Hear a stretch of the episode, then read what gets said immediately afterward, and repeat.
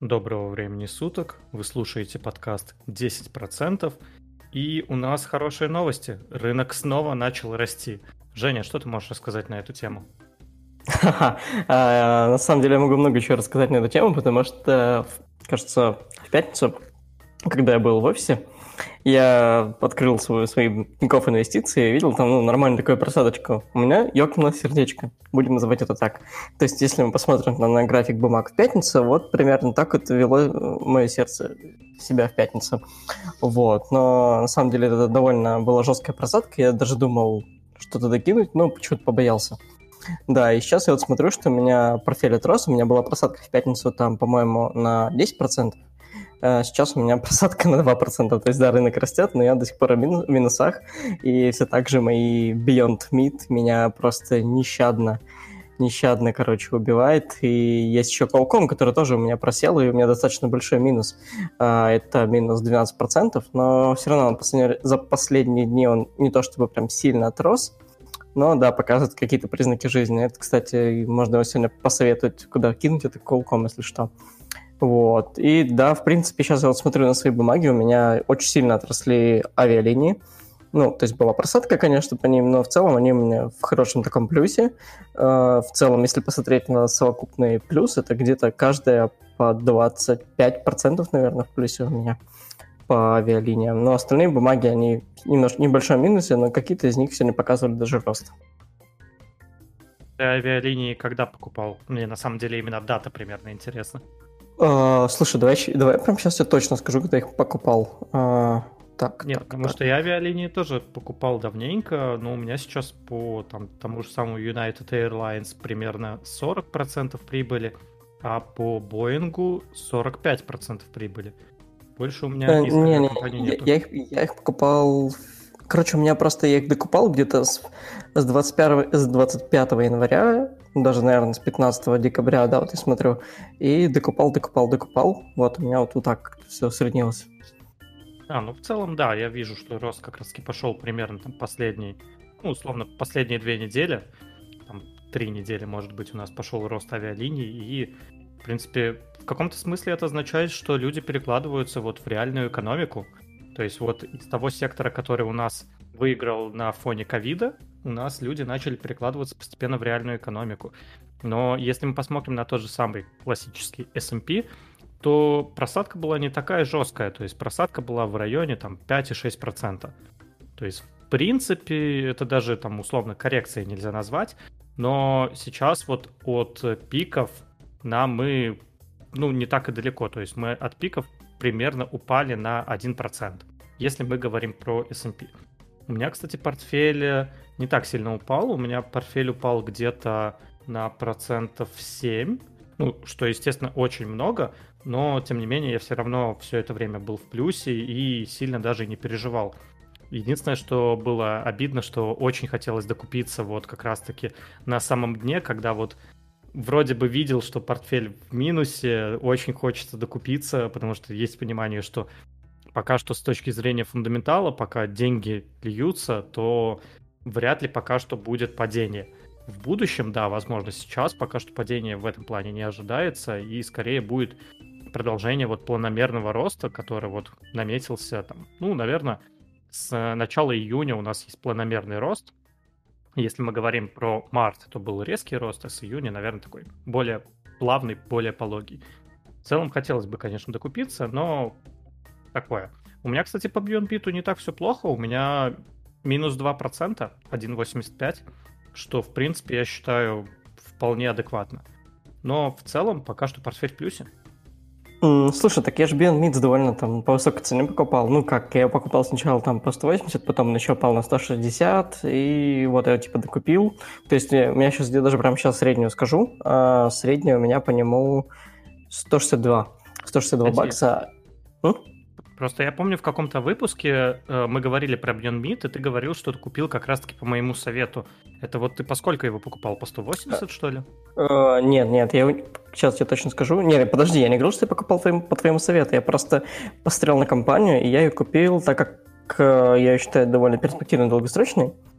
Э, перспективе... А, во, я посмотрел. А, так, Тинькофф у меня показывает, что я его купил по 170, а потом я еще купил его по 154. Вот, но я все равно потом как-то усреднил, у меня средняя где-то 162.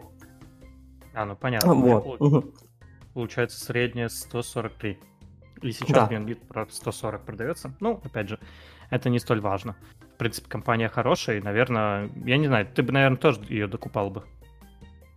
Да, я планирую докупать. Я просто сейчас смотрю, стоит ли сейчас заходить, либо чуть-чуть еще подождать, посмотрим. Пока просто мне кажется, что еще будет какие-то качели туда-сюда, поэтому, может быть, я еще посмотрю на рынок, потом закину что-нибудь.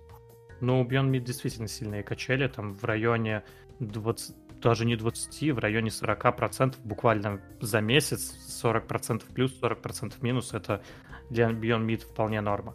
Но в целом не, не удивительно, потому что компания относительно убыточная, как бы все еще, и в этом плане ничего удивительного, что ее так шатает. Окей, Слава, а что вообще ты думаешь про эту коррекцию маленькую? Я думал, ты скажешь про Beyond Meat, который у меня тоже есть в портфеле. И Beyond Meat тоже рассказывай. Ну, про Beyond Meat мне рассказывать особо нечего. Не так давно взял тоже по цене 140, ну, 147 а, ну ты прям по акции его брал. По скидочке. По скидочке, да-да-да-да. Вот, ну, а понятно. так, э, вы вообще, в принципе, эту компанию рассматриваете на какой горизонт? Слушай... Потому говорите в долгосрок, там вот компания хорошая, но она действительно ничего не зарабатывает, и пока что, мне кажется, большинство ее рассматривает как э, нечто спекулятивное потому что это долгосрок, он еще может наступить там, когда она по-настоящему, э, когда фундаментал догонит ее котировку, то это может пройти и год, и два, и неизвестно сколько. Слушай, ну я в идеале вообще сейчас стараюсь во все вкидываться только на, на долгосрок. Там на протяжении, условно, там последних полгода или год я почти не выходил из компаний. Я помню два момента, когда я вышел из компании. Это когда я купил AMD, по одной цене, и через два дня AMD вырос на 20%, и я вышел из него. То есть за два дня там я точные цифры не помню, но, по-моему, я его купил по 40 и вышел там по 48 или по 50, вот что-то около такого. И, в принципе, я этой сделкой максимально доволен. Мне, конечно, там и, по-моему, Женя говорил, что лучше бы держал, и там в пульсе кто-то говорили, что надо было держать, типа, дурак. Но я вот как раз-таки этой сделкой максимально доволен. И вот зафиксировал прибыль недавно по ТКС Group. У меня сейчас вот ТКС показывает в районе 115% прибыль, где-то, за, ну, наверное, за полгода. И я часть прибыли, конечно, зафиксировал. И поэтому я больше, наверное, не помню, чтобы я откуда-то выходил из каких-то сделок. А, может быть, из Intel выходил. И, а, в выходил. Э, Western Digital, да, которые делают жесткие диски. Вот там я, конечно, тупанул, но окей. А, в целом я хочу сказать другое, то что я стараюсь сейчас входить в компании на долгосрок, это минимум год. Не всегда получается, и надо тренироваться, конечно, чтобы не нервничать, не выходить из компаний, но мне помогает как раз-таки вот те таблички, которые я сформировал, которые мне показывают, что вот часть денег у тебя должно быть там условно в более надежных компаниях, которые больше вес на рынке имеют, часть денег в менее надежных. Я, конечно, понимаю, что акции, они всегда считаются рисковым активом, но, тем не менее, я вот поделил именно так, что у меня есть пока возможность такая, э, чтобы я рисковал, чтобы я мог вот так вот вкидываться, но тем не менее все равно стараюсь вот держать как-то вот этот баланс между консервативными, для меня консервативные, как я и сказал, это более крупные компании, и агрессивными это вот более мелкие компании, такие как Beyond Meat, э, Momo, Solar Edge тот же самый. В общем, я как-то так это делю для себя, и пока что это вполне успешно, пока что я только готов докупать свои компании, которые у меня есть. Вот я просто смотрю сейчас на график AT&T, и а, ну, буквально за год компания вообще никак не изменилась. Она ходит вот на плюс 10%, потом обратно. То есть это такой, как защитный актив ты рассматриваешь в первую очередь. Слушай, на самом деле, да. Вот AT&T, вот, да, у меня AT&T как раз-таки один из таких основных э, защитных активов. У меня порядка, наверное, процентов 10 в AT&T. И в целом она мне дает дивиденды, и мне душе всегда приятно, когда мне прилетают дивиденды. И, в принципе, опять же, портфель пока у меня там не миллионы долларов, и поэтому вот какие-то вот там копеечки, они все равно мотивируют, что все условно в будущем. Поэтому AT&T у меня есть, очень люблю эту компанию, продолжаю, так сказать, ее потихоньку закупать, но вот у меня сейчас по AT&T примерно 2,5% прибыли, и это не считая дивиденды. То есть, если считать дивиденды, ну, окей, будет, наверное, процента 4, может быть, 5. Что, как бы, с одной стороны, немного, зато с другой стороны, вот как раз-таки, когда были большие просадки, эта компания держала мой портфель, и мы можем как раз посмотреть на саму компанию, вот на протяжении там, с марта, больших просадок у нее не было. Ну, была просадка в сентябре, ну, хотя 12% это на самом деле большая просадка, но с другой стороны, если сравнивать с другими компаниями, то не так уж это и много. Ну, ну еще был не та компания, просто. на которую тебе нужно каждый день смотреть, там у тебя 5% или там 5,1%. То есть, и это в первую очередь, если защитный актив, то ты просто не ждешь с нее какого-то роста, ты просто закинул ее, чтобы она тебя поддержала в случае каких-то потрясений на рынке.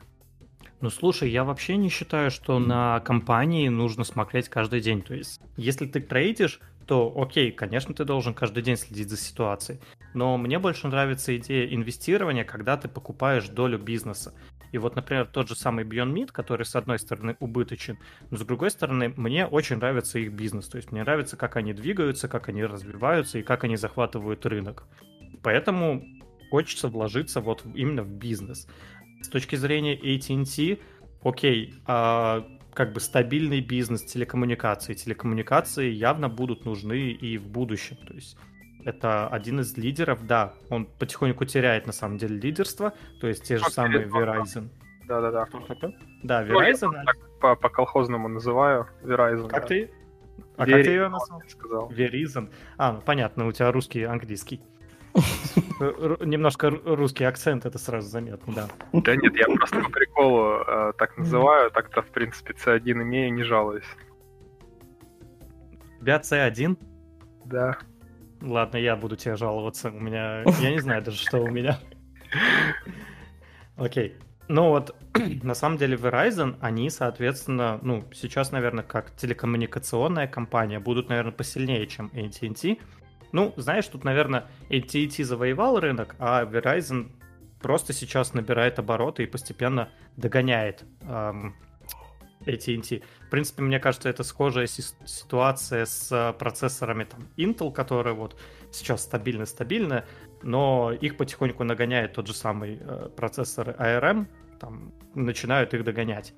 И да, даже не ARM, а AMD, AMD процессоры. Да, да. И вот, я думаю, это какая-то схожая ситуация. Но те же самые у NTT мне очень нравится диверсифицированность бизнеса.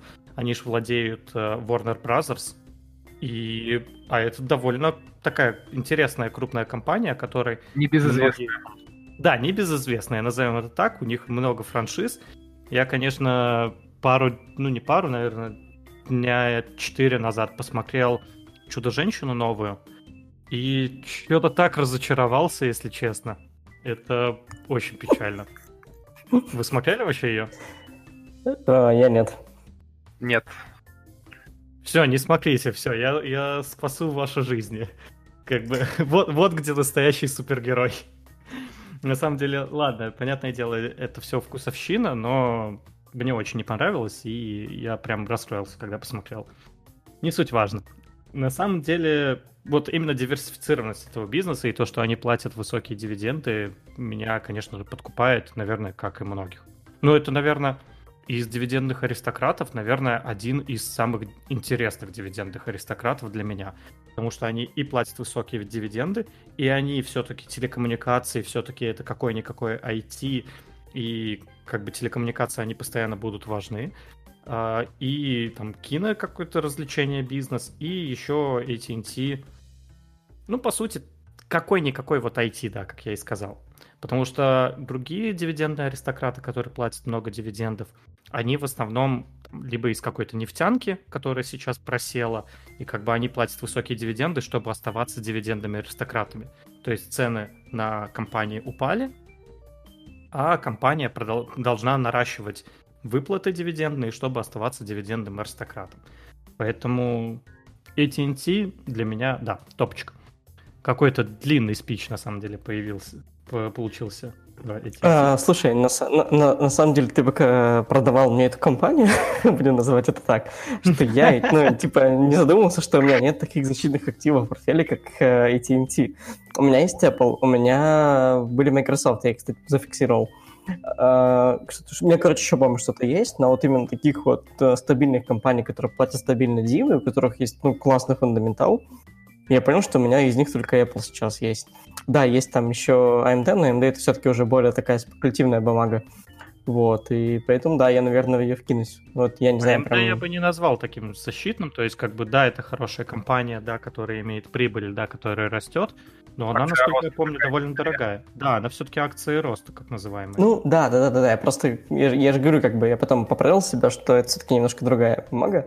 Вот, поэтому, блин, да, у меня вот за, за всю, наверное, за все мое время инвестирования у меня AT&T было один раз, но почему-то я его продал, вкинулся в какую-то более не знаю, рискованную бумагу, уже, честно говоря, уже не помню, надо посмотреть.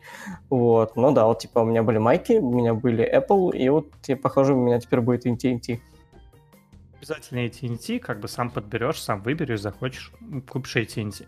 У меня по AT&T, как я говорю, сильных прибылей нету, то есть у меня лично это 2%, 2,3%. Но опять же там плюс дивиденды, окей, 10, ой, какие 10, 5% может быть накапал там за полгода. И почему? Это приятно, как бы, да. А, Славика, что у тебя? Насчет чего?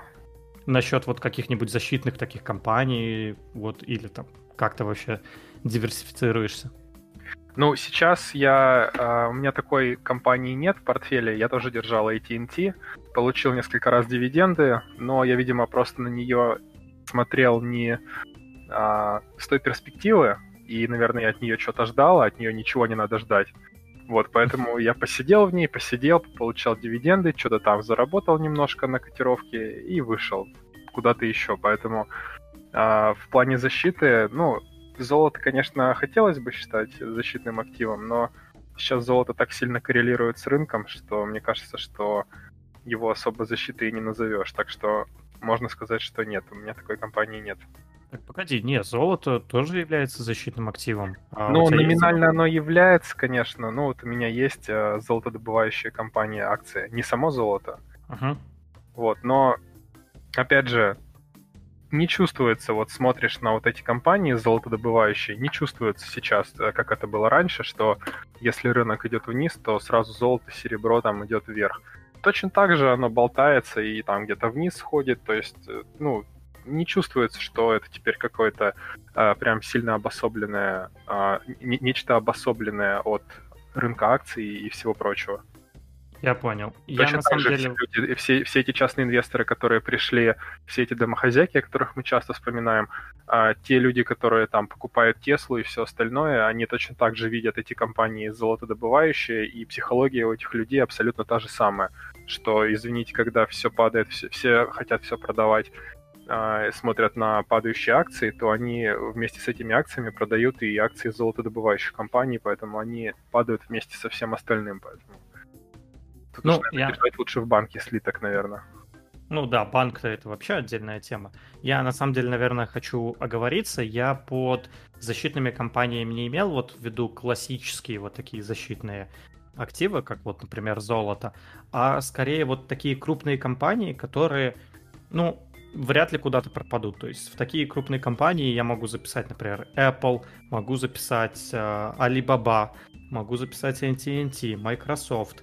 Вот у меня из защитных таких же компаний есть, например, Alibaba, AT&T я уже сказал. У меня есть, опять же, Comcast. Я не знаю, на самом деле, я немножко... Ну, есть так желание его продать, но он мне дал 25%. Ты с ним борешься с этим желанием?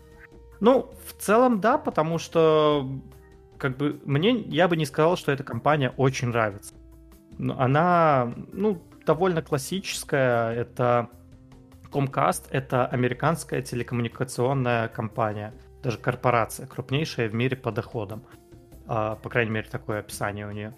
И в целом у нее ПНЕ там 24, капитализация 250 миллиардов, то есть довольно крупная компания, и постепенно у нее там доходы вроде бы росли. Сейчас, к сожалению, не могу нормально посмотреть. Но вот она там выросла на 25%, я думаю ее зафиксировать. У меня из крупных еще компаний Microsoft, как я и сказал, и Pfizer. То есть Pfizer для меня это тоже такой защитный актив. Но вот если смотреть в процентном соотношении, то... А, у меня Алибабы, кстати, довольно много. У меня Алибабы даже больше, чем AT&T. Я, наверное, в январе где-то зашел в Алибабу. То есть зашел в начале... Да, 6 января как раз-таки и докупался еще в феврале. Как раз-таки, можно сказать, на хаях. Вначале зашел на низах, на хаях. И сейчас вот средняя у меня в минусе – но в целом Alibaba отличная компания, и я думаю как раз-таки, что тут и акция роста, и акция, так сказать, э, какого там есть? Стоимости, да. Соответственно, Alibaba, AT&T, Comcast, Microsoft, Pfizer. Что-то много у меня таких акций стоимости, надо их подсократить. Ну, первое подсокращение пока что мне падает в глаза, это Comcast, чтобы немножко вот так у... скомкать свой портфель, чтобы на него было приятнее смотреть. Ну, про Alibaba я забыл, у меня она тоже есть, причем я до сих пор в плюсе, я брал еще в декабре, у меня средняя 221, вот, поэтому, ну, я, конечно, пересидел какой-то профит, который можно было взять, но я просто брал не на месяц и не на два, а все-таки на побольше, поэтому даже немножко обидно, что бумага вернулась к тем уровням, на которых я ее брал, и просто, по сути, выпало три месяца. И, все время в такие моменты думаешь, вот, ну, ты точно так же мог бы сидеть, но если бы ты скинул тогда, то сейчас бы просто перезашел и рос, рос бы точно так же, забрал бы вот этот вот отрезок графика. Ну, так или иначе, я не скинул, держу. А, еще держу Momo, не знаю, можно ли назвать это какой-то защитной а, акцией или нет, но а, Momo сейчас стоит так мало, что в принципе, это... А Momo, как, как его можно назвать защитным акцией, если он там за с 18 года упал там в 3 или в 4 раза? Ну да, но ему падать особо больше некуда, мне кажется. Ну... Даже если по месячному графику посмотреть, то э, сейчас она находится на там, ну, грубо говоря, на исторических минимумах. Ну, не прям исторических, но...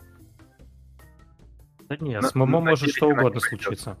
С Momo может что угодно случиться, там взломают их софт, найдут уязвимость, все данные утекут, э, а, все, Momo никто не пользуется, Momo никому не нужен.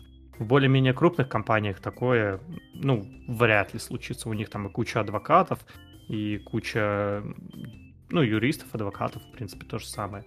И поэтому это все-таки совсем другая история. Это скорее акция роста. ну да, не, буду спорить, согласен. А насчет вот того, что ты говорил про а, то, что зафиксировал часть Тинькова, я вот сразу стал вспоминать свое МОМО, а, потому что я держу достаточно большую долю в портфеле, и я вот тоже думаю, стоило ли мне фиксануть часть на 20, потому что средняя у меня 13,5 где-то, и сейчас опять все подскатилось, и думаешь, вот надо было, наверное, зафиксировать, потому что... Но, видишь, мешают вот эти мысли, что ты вроде берешь в долгосрок, и хоть и отросла, ты, ну, не хочешь раньше времени продавать. Хочешь... Не, не, Славик, ты чего? Ну, ты же сейчас себя только этими мыслями, так сказать, загубишь. Ну, да, мысли деструктивные да, да. абсолютно, я отдаю отчет вот. Да, да, да, да, да. И, конечно, этим мыслям надо гнать прочь, и как бы ты не знаешь будущего, как никто не знает будущего, и ровно так же, как там на 20 она могла пойти вверх, ровно так же она могла пойти и вниз. Точно так же бы я сидел там, когда она стоила 30, я бы думал, кусал локти, что рано скинул. Конечно. Ну, угу. потому и не скинул. Вот, в общем, поэтому и... Я, кстати говоря, на 20 даже ее докупал. То есть вот э, на 20. Но ради справедливости у меня там покупка на самом пике, но там у меня я купил буквально ну, на самом деле округлил. То есть у меня было 96 акций, и я округлил до сотки. Вот, поэтому сейчас у меня в Momo такая, ну, для меня неплохая позиция. Вот. Я, кстати говоря, думал как раз-таки, куда вкинуть сейчас э, деньжат. То есть обдумывал, какие есть варианты. И, наверное, первый вариант, это который мне пришел в голову, ну, точнее, с чего я и начинал это делать, я сегодня пытался это сделать, но у меня не получилось, это докупить криптовалюты для бота. Я как раз-таки, ну, продолжаю тестировать бота, да, и вот сейчас думаю постепенно увеличивать э, количество денег, с которым мой бот играется. И в целом сейчас, если мы посмотрим, то он снова начинает давать прибыль. Это 180 долларов. В прошлый раз, по-моему, было 160, если не ошибаюсь. Я думаю, я составлю график какой-нибудь, где наглядно можно будет посмотреть, что, когда, сколько мой бот там давал прибыли, либо убытка, что тоже немаловероятно. Вот, и я думаю, что сюда докину, может быть, там, до тысячи, наверное, доведу долларов. Будем смотреть, как идет, идут позиции, в принципе, по этому боту. Ну а на рынке акций я даже не знаю. У вас есть какие-то интересные инвест-идеи, куда можно вкинуться? Вот Qualcomm в прошлый раз вот звучало. А, она, кстати, она, кстати, сегодня тоже будет, сегодня тоже она будет звучать, потому что, да, я в прошлый раз ее посоветовал, и сейчас она еще больше просела, то есть она еще более вкусно стала выглядеть, поэтому, да, Qualcomm прям классная идея, сейчас цена стала еще лучше с прошлого выпуска. Слушай, а ты вот. не изучал вообще, с чем, с чем связано вот это падение Qualcomm? То есть а, у них а, она после отчета упала. Ну, то есть она и так была довольно на больших хаях. Вот. И там отчет немножко не оправдал ожидания. То есть там нет ничего плохого, просто он не оправдал ожидания. Вот. И вот он просел. Ну, для показателей, вот скажу классику, это P на E равен 22 сейчас. И в целом Qualcomm это компания, которая действительно, наверное, имеет потенциал роста, потому что они, ну, наверное, можно сказать, что они лидеры на рынке ARM процессоров. В принципе, про них такое ведь можно сказать. Жень, что думаешь? Да, ну слушай, они не только процессоры производят, они же производят вообще абсолютно разные чипы. У них есть свои чипы для там для Wi-Fi, то есть там чипы для еще чего-нибудь. Вот, поэтому они не только процессоры производят, так что у них есть там хоть какая-то, но будем называть это такой э, мини-диверсификацией просто в одной отрасли. Ну, окей, это, да, не считается, наверное, диверсификацией, но я понял, что ты имеешь в виду. Кстати, да, вот я смотрю сейчас на Qualcomm, действительно очень вкусная цена, мне прям нравится. Мне еще вот за прошлый выпуск немножко так обидно, не обидно, когда мы там вроде советовали, собирались что-то посоветовать, что купить, то такие пришли не, сюда вкидываться мы не будем, сюда вкидываться мы не будем. И как бы вот Qualcomm, наверное, такая компания, куда бы, наверное, можно было вкинуться, и я, наверное, даже готов сюда вкинуться.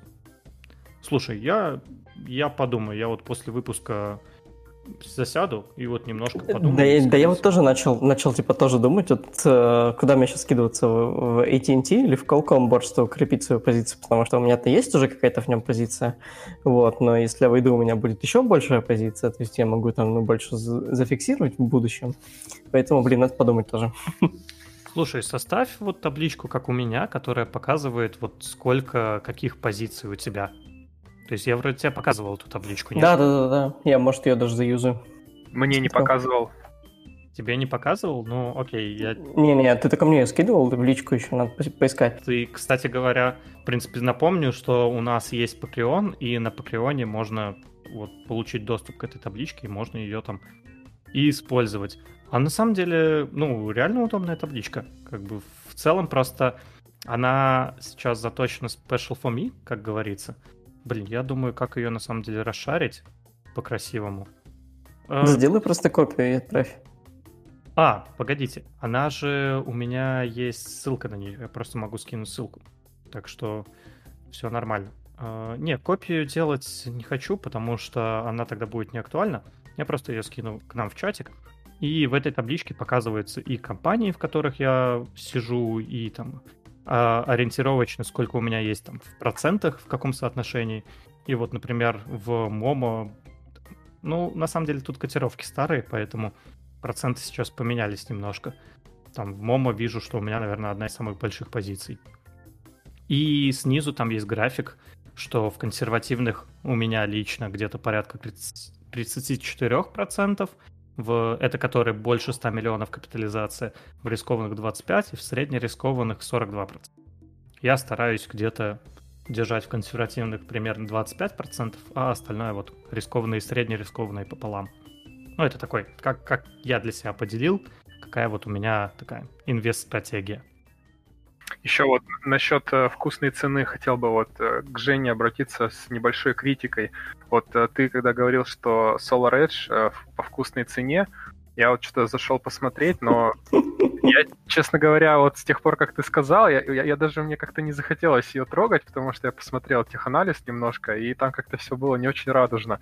А сейчас я еще открыл Simply Wall Street и смотрю фундаментал, у нее PE э, сотка и переоценка 42%. И плюс еще э, инсайдеры выходят просто на всю котлету весь год. и, и просто я, я хотел бы уточнить, как бы в чем вкусность заключается. Слушай, она довольно волатильная. Ну, то есть, э, я, по-моему, об этом... А, я, это, я забыл об этом упомянуть. Да, она довольно волатильная, и те, кто сидит в этой бумаге, знают, э, как она себя ведет. И это нормально, что она падает там до 270, а потом отрастает там до 330. И она ведет себя так весь год. Ну, то есть, если ты понимаешь э, поведение этой бумаги, ты можешь, ну, поспекулировать и заработать, на самом деле, на ней. Э, единственный мой косяк, что я, ну, типа, сказал, что она по вкусной цене, правда, потом она стала еще вкуснее. Вот, а сейчас она уже восстановилась, и даже чуть больше того, что я, ну, сказал. То есть сейчас она уже 290, насколько, насколько я знаю. 286. Поэтому... Угу. Ну, да, 206. То есть она немножко отросла в конечном итоге. Но все равно, как бы, эта бумага супер спекулятивная, и да, она дорогая сейчас. Но, блин, по-моему, сейчас вообще, в принципе, весь сектор зеленой энергетики, он довольно дорогой. То есть, ну, ты смотришь такой, смотришь параметры, нет, нет как бы а, каких-то нет какой-то прибыли, нет денег, и такой думаешь, окей, давай войду. Ну, потому что это, в принципе, ну, а такие вот акции, они будут довольно дорогими, и, конечно, будет переоценка, потому что на Simple Wall Street, как я понял, он прям делает вот суперстандартный там фундаментальный анализ. Конечно, там, если у компании нет никаких там своих денег, а, он будет показывать, что компания перекуплена. Ну, типа, откуда у нее появится прибыль, если компания ну, работает на перспективу. И, конечно, даже если у них там будут какие-то там а, какие-то деньги, они будут ее вкладывать там на собственное развитие. Это, соответственно... Ты про PE говоришь. Ну да, я тебе просто вообще говорю, что... Да не, не только про PE, вообще просто говорю про то, как компания считает перекупленной или там дорогой. Ну да, сейчас, в принципе, все компании такого сектора довольно дорого выглядят. Но это же не значит, что у них не нужно прямо сейчас типа входить. Есть там Nextera, который...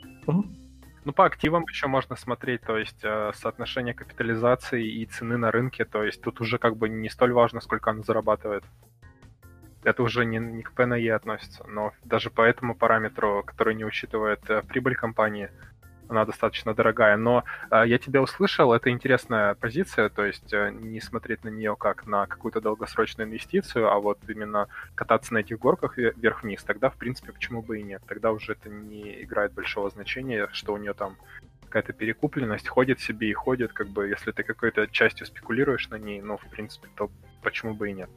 Я на самом да? деле тоже готов защитить эту компанию. Смотри, э, у меня есть несколько причин, почему я в ней сижу. А я в ней тоже сижу. Первая причина... израильская. Ну, на самом деле, да, эта причина, не важно, что она израильская, но мне важно, что она не американская, потому что действительно очень много, ну, там, э, именно американских компаний. И вот опять же смотрю на свою табличку и вижу, что у меня сейчас 50% это американские компании, китайские это 35%, израильская это вот 13%, это вот как раз таки представлена Solar Edge, и вот ТКС Group это вот Россия, как бы больше российских компаний у меня в принципе и нету. Но что я могу сказать? То, что вот первый пункт, да, какая-никакая диверсификация. Второй пункт, если ты посмотришь вот в принципе на рынок зеленой энергетики, а, в, в принципе, наверное, будущее в каком-то смысле за зеленой энергетикой.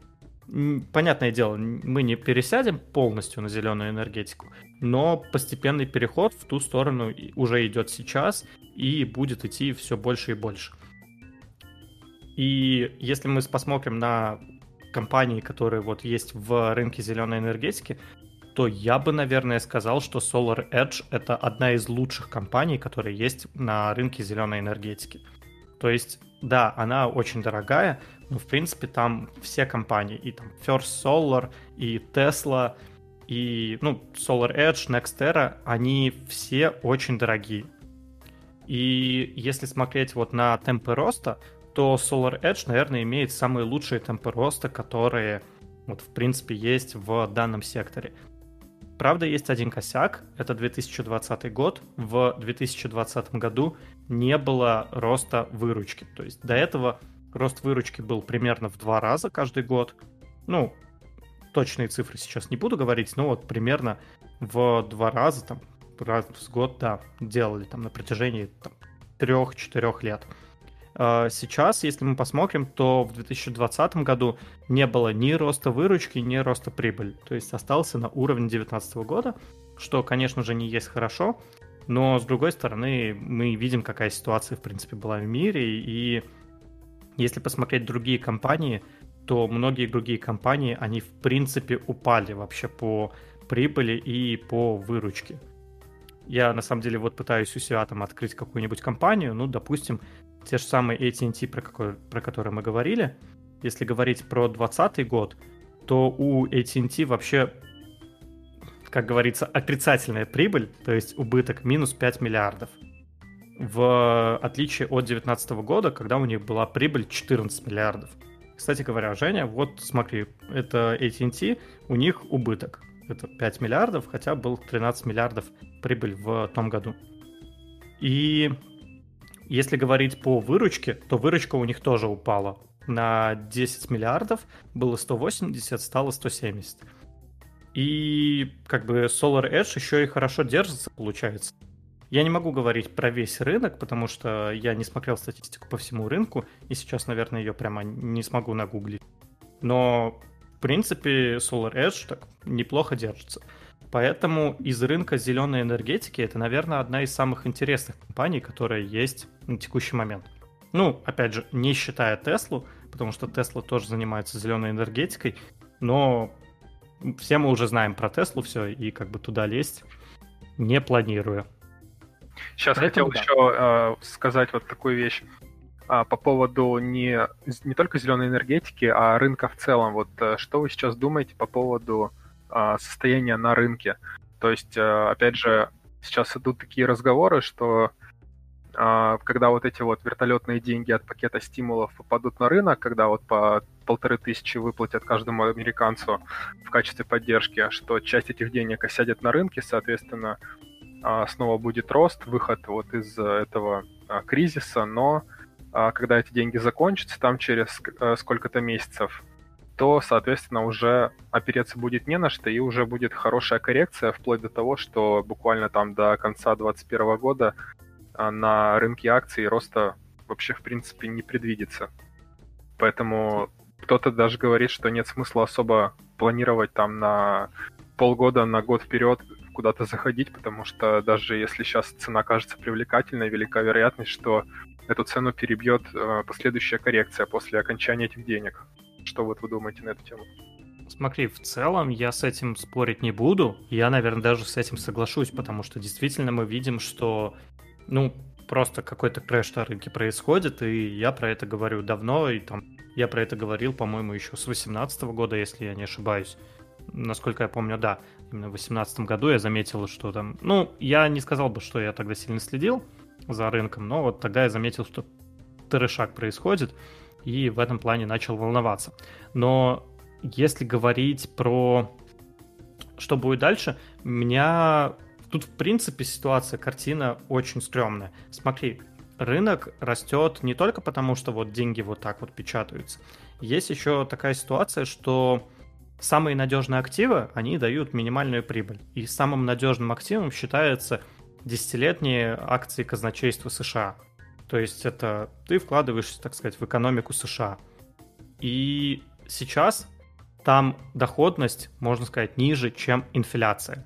То есть вот те, кто покупал вот эти вот облигации, они вот сидят основные деньги именно вот в этих облигациях. И, естественно, они не хотят получать убыток. И сейчас они вот часть денег перевели вот в рынок, в акции, который вот продолжает расти. Но мы, если посмотрите на доходность этих десятилетних облигаций, то постепенно она начинает восстанавливаться в норму, и постепенно снова идет э, рост. Там, по-моему, сейчас 1,6% прибыли в год, если я не ошибаюсь. Э, я на самом деле точно не, не буду говорить, потому что я точно не помню. Но сейчас вот снова идет рост вот этих э, э, акций облигаций США, я имею в виду прибыли. И поэтому, соответственно, деньги снова могут перетечь из э, акций вот туда. И постепенно, э, соответственно, деньги, когда начнут перетекать, это все посыпется как пирамидка. То есть люди увидят, ага, там а, у нас рынок падает, надо деньги вывести, ага, значит, вот еще сильнее падаем. А, люди выводят, другие люди начинают видеть, что выводятся деньги, а, ага, тоже начинает выводить, и вот все это как снежный ком, и все это сыпется очень сильно и очень быстро. Именно поэтому, когда падение, это и называется шорт, потому что, ну, как-то, я не знаю, это правда или нет, но я слышал такую теорию, что вот лонг, потому что долгий рост, типа долго, а шорт это происходит всегда очень быстро. Ну да, есть же даже такая поговорка, что наверх по лестнице, вниз на лифте. Да, что-то подобное тоже было, да-да-да-да-да. Ну и, соответственно, вот поэтому, да, мы можем очень резко, очень больно упасть. И вот э, я говорю, что если будет падение там до 280, то это мы еще, мне кажется, хорошо отделаемся, если честно. Я говорю про S&P 500. Потому что что сейчас происходит, непонятно. А ты смотришь, э, какой тикер? Просто мы в прошлый раз э, да с Костей или с кем-то мы заметили, что ты смотришь что-то другое, мы смотрим SPX, угу. а ты, видимо, смотришь фьючерс какой-то или что-то еще. Я смотрю SPY, да, это ETF на S&P 500, все верно. Просто ты говоришь 280, и я даже, честно говоря, не понимаю, вот в, в графике SPX, то сколько бы это было там. Дели, умножай на 10. Дели, умножай, пока сам не сообразил, сам не понял. Короче, да, это в 10 раз То есть, если у меня сейчас показано по SPX 3900, э, то по-твоему это 390, правильно? Да, да, все верно. Вот как раз я 390 ровно и вижу все. Ну вот 2800 легко отделаться, это до уровней до уровня апреля. Ну, в целом, да. Даже мы в апреле на самом деле ниже падали. Мы падали до... Так, я SPX открою, потому что автоматом говорю не те цены. А, мы падали до 2000, там, 200 примерно. И это, если мы до 2800, ну, это действительно мы легко отделаемся. Я бы сказал. Но в целом, эм, не знаю, сейчас же, смотрите, ситуация такая, что Э, рынок, он тоже развивается, и правительство тоже развиваются. Там все-таки сидят умные люди, и они постепенно получают опыт. И вот как раз-таки то, что сейчас начали печатать вот так деньги, это применили опыт, который был использован вот в предыдущие кризисы. По-моему, в не в 90-е, вот когда отвязали от золота доллар, а, были развязаны руки, это, по-моему, произошло в 70-е, там, в 76-м году, если не ошибаюсь. И как раз в 88-м там был кризис, и вот как раз-таки это развязало руки правительству и начали печатать деньги. С тех пор э, кризисы только так и заваливают деньгами. Если говорить по существу, то да, конечно, я бы э, взял тот самый индикатор Баффета и по Баффету провел бы до какой до какого уровня сейчас надо упасть. И я думаю, если там посмотреть по индикатору Баффета, который я, кстати говоря, там, не особо люблю, но это отдельная история, то если смотреть по этому индикатору, мне кажется, мы вполне можем упасть и до там, ты, двух, ну до двух тысяч примерно. И это будет там чуть ли не нормальная коррекция. Может даже и, ну, в принципе, да, до двух тысяч. Там две, что-нибудь типа двухста это было бы нормально. Ну, короче, вот. А будет ли это или нет, это хороший вопрос, потому что, опять же, правительствам невыгодно, чтобы так рушилась экономика. То есть пузырь надо постепенно сдуть, и что правительство будет делать для этого, тоже хороший вопрос. Но, понятное дело, они не хотят вот, чтобы все просто пошло наперекосяк, и кризисы, и э, все страдать будут, ну, всем от этого, естественно, плохо. Да, после, ну, знаете, типа, самое, э, как там, самая темная ночь перед рассветом. Вот, опять же, это можно сказать про тот же самый рынок. Вспомнил цитату великих людей из Бэтмена. Вот, э, я смотрю сейчас а, кризис, как раз про который ты говорил, а, на TradingView. Вот, 88-го? Кризис, да, 87-й, вот сентябрь, да, то есть там угу. просадка была на 35%, Потом, видимо, как ты говоришь, если залили деньгами, то там видно еще одно падение, наверное, когда деньги перестали печатать. Это уже было, а, ну или какой-то отсроченный эффект. Вот в 90-м году тоже подсело после этого на 20%. Вот. Ну а дальше уже идет серьезная коррекция. Это а, нулевые, это, я так понимаю, кризис доткомов, да? Да. То есть там вообще на 50% а, спустя еще там сколько-то лет а, в 2007-2008 это ипотечный. ипотечный кризис, да, то есть на 60%. 60% S&P 500. И сейчас, когда смотришь после всех этих 50-60% вот на мартовский обвал, который на 35, то он как бы уже не кажется таким страшным. И когда ты смотришь а, то, насколько искусственно и высоко мы отросли сейчас, то ну, кажется, что ну, если, допустим, 50 провести, да, те же самые, которые уже имели место в истории, то это до уровня 1900, там, 2000. То есть, э, да, действительно, как бы, если упадем до а, 2800, то, наверное, в историческом плане это будет достаточно лайтово.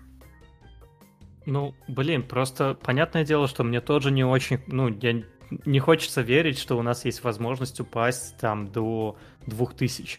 И я, опять же, там, я, там, может быть, могу сказать, там, что не профессионал, и да, я ожидаю падения, но, блин, я как человек, ну, просто не могу поверить, что такое возможно. И, конечно, очень страшно сейчас происходит, но, опять же, если мы возьмем долгосрочный период, и то, что мы не планируем там, опять же, мы не знаем будущее, мы просто покупаем, рынок все равно будет расти. И с одной стороны, я не покупаю ETF-фонды, но я покупаю бизнесы, в которые я бы вложился.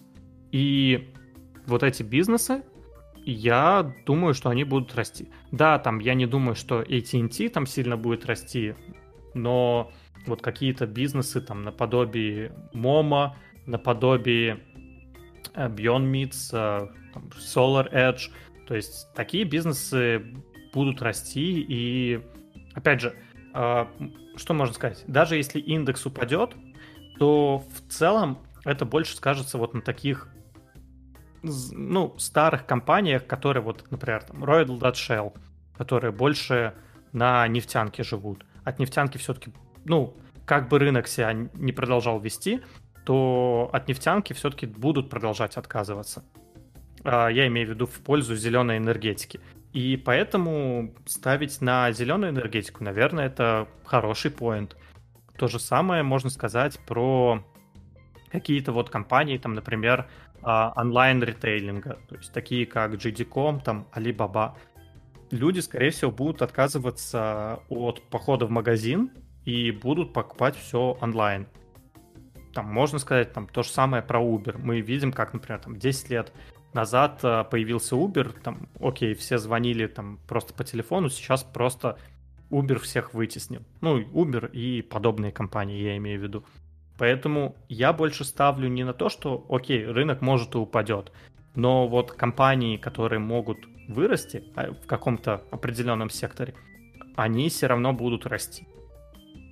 Даже если там рынок упадет в два раза, окей, эти компании вырастут в два раза ну, прекрасно, тогда останемся плюс-минус ни с чем. Это, конечно, такие немного детские взгляды, они немного так натянуты, но тем не менее вот какая-то такая у меня позиция вкладываться в то, что я считаю вот перспективным именно в плане отраслей каких-то. Вот еще интересное наблюдение, вот как раз-таки к фразе о том, что а, вверх по лестнице, а вниз на лифте. Я вот смотрю, опять же, эти вот кризисы, да, и а, смотрю на то вот на 87 год, что на то, чтобы восстановиться до уровня обвала 87 года, а, ушло два года. Причем, ну, то есть, видно, что это по лестнице, это не на лифте. А в нулевых потребовалось, чтобы добраться снова до уровней полторы тысячи, с которых началось падение, это это отросло, получается, только в 2007-2008 году. И сразу же после этого снова обвал. Отросли до уровней 7-8 года еще через 6 лет. То есть э, пики это нулевой, восьмой и вот 13 это вот все, э, вот эти три даты, это на одном уровне цена. То есть шаги очень большие, там по 8, по 6 лет. А здесь у нас э, от мартовского обвала нет ощущения, что мы вверх поднялись по лестнице. Мы реально буквально с такой же скоростью поднялись на лифте. Что здесь речь идет не о годах, а мы отросли до того же уровня, что и обвалились уже в августе, то есть э, с 3 по 8 месяц, это 5 месяцев прошло. То есть это очень быстро. Ну смотри, в экономике США было 7 миллиардов, э, триллиардов долларов. Как бы сейчас они напечатали 5 триллионов. И как бы это почти в два раза увеличилась денежная масса. Поэтому Умные деньги, да, они, наверное, выходят, глупые залетают. В целом, действительно, ситуация очень опасная. Но если у вас капитал какой-то небольшой, то не знаю, поймать вот эти моменты именно на S&P, ну, в целом, да, там это может дать вам каких-то там несколько процентов, но больше мне интересно все-таки, наверное, рисковать и покупать какие-то акции. То есть вот, как я и сказал, вот у меня пока там, условно молодой, там есть э, работа, есть возможность как-то рисковать, и поэтому я продолжаю пока наращивать свой портфель. Потому что просто хранить деньги в банке, ну, меня это не очень устраивает. Ни с точки зрения, как, как э, ведут себя банки, ни с точки зрения то, что э, в каком-то смысле я даже не доверяю банкам. То есть это деньги, они не мои. И в этом плане меня банки как бы не устраивают.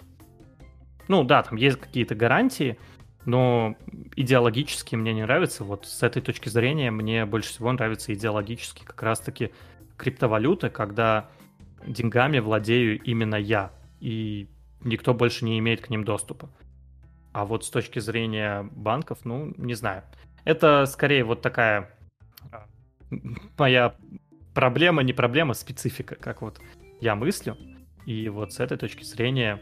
Не, ну на самом деле, да, но сам же понимаешь, что банк выдает э, кредитов гораздо больше, чем физически он имеет денег. То есть если все, ну это как бы всем известно, да, что если да. все просто придут э, забрать наличность, то банк сразу же скажет, что он обанкротился, потому что он не сможет отдать столько наличности. То есть он тебе дает деньги, которых как бы у него на самом деле нет. И, соответственно, конечно, э, отдавать свои деньги на то, чтобы тебе нарисовали на экране телефона виртуальные как бы цифры, да, что как бы ты ими можешь расплачиваться. Но я понимаю, почему ну, психология так работает, что как-то это некомфортно воспринимается как какая-то потеря или риск какой-то потери. Угу. Ну да, я примерно вот так себе это и представляю, потому что я понимаю, что в реальности они не хранят мои деньги, они их могут куда-то закинуть, и не я ими управляю, ими управляет кто-то другой. С одной стороны, это, конечно же, хорошо для большинства людей, кто, кому не интересны э, финансы, не могут тратить на это свое время, это отличный выход. Это действительно отличный выход. Но вот в моем случае я, конечно, пока что готов и тратить свое время, и, что самое главное, мне это интересно. Поэтому я пытаюсь разбираться в рынке, смотреть вот основные тенденции, и мне кажется, что это довольно важное вот умение, потому что вот у нас построена так, ну даже не экономика, а мир построен так, что финансы капитализм — это основа нашего вот э, мира. То есть рыночная экономика у нас, у нас процветает капитализм, и умение обращаться с деньгами — это самое важное, наверное, умение в нашем мире. Но проблема в том, что этому нигде не обучают. И этому можно научиться там только самостоятельно. Да, там есть, конечно же, куча если вы попробуете найти там людей, которые обучают именно инвестициям, вы найдете таких миллионы маленькую тележку, как бы, но все равно с точки зрения опыта, ну, нужно именно опыта набираться. И вот это, на это, конечно, нужно время, и я лучше там покрачу, как где-то там, может, в минусы уйду, но зато получу опыт, который в дальнейшем смогу применить и заработать еще больше денег. Поэтому я больше вот э, доверяю как бы себе и беру свою личную ответственность под вот это все, нежели доверю это просто кому-то. Так что как-то так. Что ж, на самом деле мы хотели пойти по темам, но как-то не особо получилось, но получился довольно интересный разговор. Я думаю, на этом на сегодня все. Всем спасибо за прослушивание. До скорых встреч. Пока-пока.